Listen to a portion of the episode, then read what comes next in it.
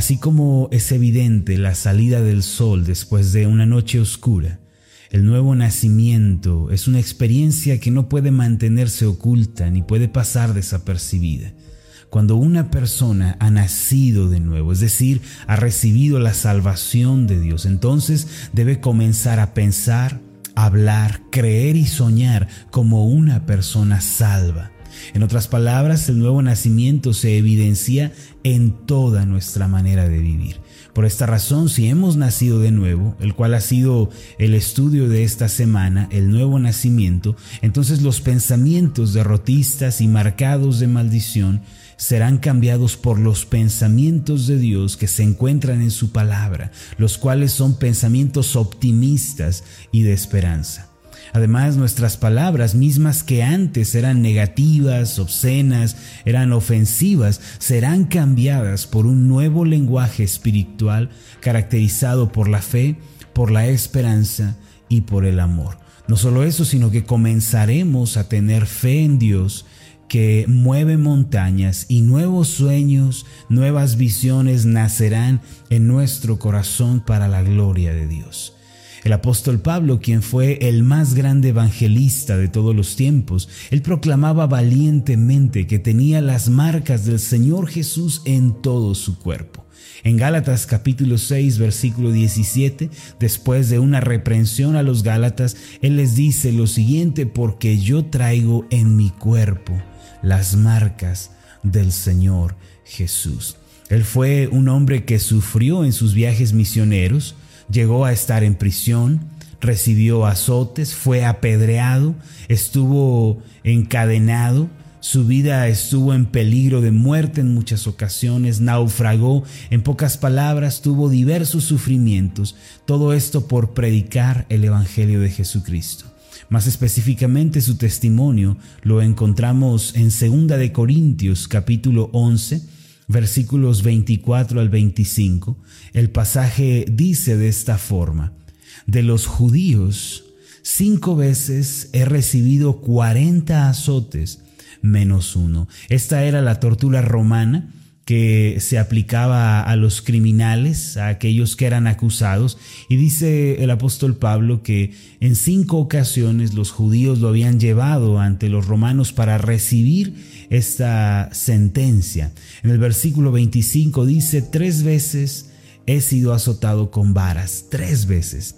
Una vez apedreado, tres veces he padecido naufragio, una noche y un día he estado como náufrago en alta mar. Todas aquellas experiencias dolorosas habían dejado marcas por todo su cuerpo, las cuales no eran un motivo de vergüenza para él, sino que se sentía contento con ellas porque eran señales que representaban que era un verdadero apóstol de Jesucristo y además evidenciaban que su vida le pertenecía por completo a él. Ahora, ¿sabía usted que los cristianos deben llevar las marcas de Jesús en su vida de una forma similar a la del apóstol Pablo?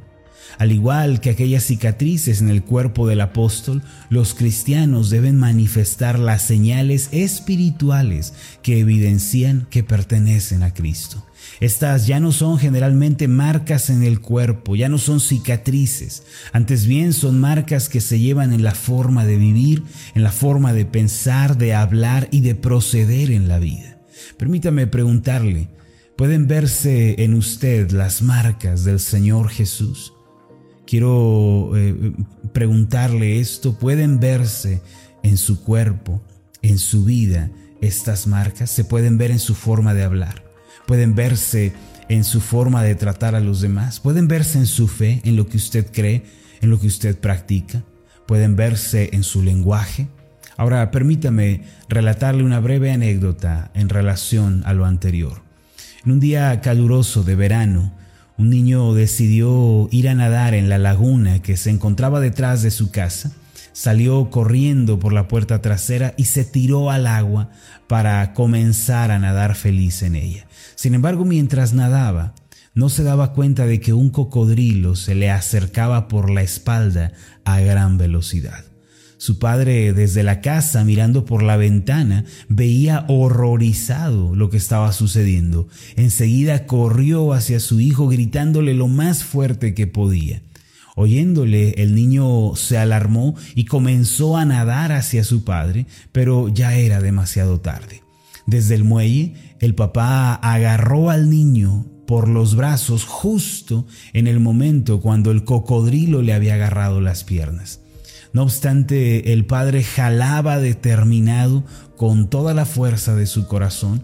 El cocodrilo obviamente era mucho más fuerte, pero el papá era mucho más apasionado y su amor le impedía rendirse. Un señor que escuchó los gritos se apresuró hacia el lugar con una escopeta y logró matar al cocodrilo. Finalmente aquel niño sobrevivió y aunque sus piernas sufrieron bastante, aún pudo llegar a caminar. Cuando se estaba recuperando, un periodista que lo entrevistó le preguntó al niño si le quería enseñar las cicatrices en sus piernas. El niño levantó la cobija y se las mostró. Pero entonces con una gran sonrisa descubrió ya no sus piernas, sino en esta ocasión sus brazos, y dijo, aunque las cicatrices en mis piernas causan mucho asombro, las cicatrices que más me marcaron fueron estas que están en mis brazos. Eran las marcas de las uñas de su padre que habían presionado con fuerza. El niño continuó diciendo, las tengo porque papá no me soltó y me salvó la vida. Mis amados, todos nosotros hemos vivido experiencias que han marcado nuestras vidas. Ciertamente todos hemos sido marcados de alguna manera por alguna situación que nos tocó vivir. Sin embargo, aquellas personas que han creído en Jesucristo tienen unas marcas especiales. Así como el apóstol Pablo, cada creyente Debe mostrar al mundo que le rodea aquellas marcas que le ha traído el nuevo nacimiento. De la misma forma como el niño quedó marcado por la fuerza de su Padre, así nosotros los que hemos creído en Cristo tenemos las marcas de Dios, quien nos salvó y nos limpió de nuestros pecados. Aunque no siempre son marcas en el cuerpo, siempre son marcas en la forma de vivir, son marcas espirituales. Ahora, ¿qué marcas tienen los hijos de Dios en la actualidad? Mismas que usted y yo debemos reflejar en nuestro diario vivir. En primer lugar, en nuestra vida debe manifestarse la marca del amor. La Biblia dice en Marcos capítulo 12 versículos 30 y 31, y amarás al Señor tu Dios con todo tu corazón y con toda tu alma y con toda tu mente y con todas tus fuerzas. Este es el principal mandamiento. Y el segundo es semejante. Amarás a tu prójimo como a ti mismo. No hay otro mandamiento mayor que estos. Como cristianos, debemos amar a Dios sobre todas las cosas. No amarlo es una necedad. Y de la misma manera también debemos amar a nuestro prójimo y debemos servirlo con compasión. En Primera de Juan, además, capítulo, 30, eh, capítulo 3, versículo 10, Primera de Juan, capítulo 3, versículo 10, está escrito lo siguiente, en esto se manifiestan los hijos de Dios y los hijos del diablo. Aquí se nos dice que no todos son hijos de Dios, sino que algunos tienen la marca de ser hijos del diablo. ¿Cuál es la diferencia que existe entre ambos? Dice el apóstol Juan, todo aquel que no hace justicia y que no ama a su hermano, no es de Dios. En otras palabras, hay un amor especial que se da entre los que son hijos de Dios, entre los que han nacido de nuevo. Y una marca del nuevo nacimiento es precisamente el amor entre el pueblo de Dios, que nos amamos, nos servimos, nos bendecimos, nos hacemos justicia entre los que somos parte del pueblo de Dios. Aquí dice claramente, en esto se manifiestan los hijos de Dios y los hijos del diablo. En segundo lugar, debemos tener la marca de la gratitud. La Biblia declara en Primera de Tesalonicenses capítulo 5 versículo 18, dad gracias en todo porque esta es la voluntad de Dios para con vosotros en Cristo Jesús. En ocasiones nos resulta muy difícil estar agradecidos cuando las cosas se tornan adversas y dolorosas. Sin embargo, ya sea que nuestros planes avancen o se frustren, debemos recordar que todo obra para el bien de los que aman a Dios y por lo tanto como sus hijos debemos agradecer en toda circunstancia. Dar gracias en los momentos adversos de la vida es un acto de fe, pues confiamos en que el Dios bueno tiene el control de toda circunstancia, aun cuando ante nuestros ojos la situación se nos presente demoledora. Por esta razón los que han nacido de nuevo tienen la marca de la gratitud. En tercer lugar, debemos mostrar la marca de la fe. No solamente la marca del amor o de la gratitud, sino también la marca de la fe debe evidenciarse en nuestra forma de vida, en cómo hablamos y en cómo procedemos. Es fácil creer en aquellas cosas que podemos ver y que podemos tocar. Sin embargo, la fe verdadera se basa en la palabra de Dios y en sus promesas. Debemos tener fe en la bondad de Dios, en su amor para con nosotros y debemos tener fe también en que Él es un Dios fiel. El Dios de la Biblia, mis amados, es un Dios absolutamente bueno. Su carácter es bondad. Eso significa que todas sus obras son hechas a partir de su bondad y nada malo, perverso o negativo hay en sus planes o en sus tratos para con nosotros. A su vez, nuestro Dios es amoroso y es fiel. Él nos amó al punto de eh, llegar a entregar a su Hijo por nosotros en la cruz y mantendrá ese amor y misericordia eternamente.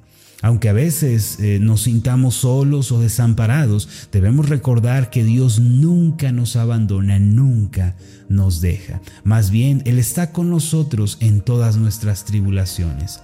A pesar de que nuestros ojos no vean nada, ni nuestras manos palpen, debemos confiar en el Dios bueno, en el Dios amoroso y fiel. Obviamente las personas que han nacido de nuevo tienen las marcas del Señor Jesús en su vida personal. A partir de este día, debemos llevar a todo lugar las marcas de que hemos nacido de nuevo, que son amor, gratitud y fe. Desde luego existen algunas otras marcas del nuevo nacimiento. Yo lo invito a que siga usted descubriéndolas en su diario vivir y que a partir de hoy le acompañen esas marcas espirituales. Entonces usted vivirá una vida gloriosa y plena. En conclusión, así como existen cicatrices en el cuerpo debido a las heridas que uno recibe, también existen marcas en el corazón, existen marcas y cicatrices de haber nacido de nuevo y de ser un seguidor de Cristo. Estas marcas muestran que verdaderamente somos del Señor y que nuestras vidas han pasado a ser de su propiedad. El amor, la gratitud, la fe son algunas de estas marcas que tienen los hijos de Dios. El ámbar gris es uno de los aceites más caros en todo el mundo. Este es producido por la ballena azul como una secreción curativa al ser herida por algún depredador. Tiene un aroma tan dulce y peculiar que es usado especialmente en perfumes de alta calidad. Cuando los hijos de Dios llevan consigo las marcas del nuevo nacimiento, eso produce también un aroma agradable que demuestra que hemos conocido al Señor personalmente y que ya le hemos rendido nuestras vidas. Permítame hacer una oración por usted. Amado Dios y Padre Celestial, te damos las gracias porque has puesto marcas en nuestro corazón. Ya no son marcas en nuestro cuerpo, no son cicatrices de golpes o de heridas, más bien son las cicatrices y las marcas de haberte conocido. Señor, qué bendición tenemos al haber sido marcados por ti. Ahora tenemos la marca del amor, la marca de la gratitud y la marca de la fe. Aunque no se ven con los ojos en el cuerpo, sí se ven en cómo pensamos, en cómo hablamos, en lo que creemos y también en la manera en la que soñamos y anhelamos. Padre, yo te quiero pedir en el nombre de Jesús, tu Hijo, que nos concedas vivir con estas marcas espirituales, no solo estas, sino todas las demás que se encuentran en tu palabra.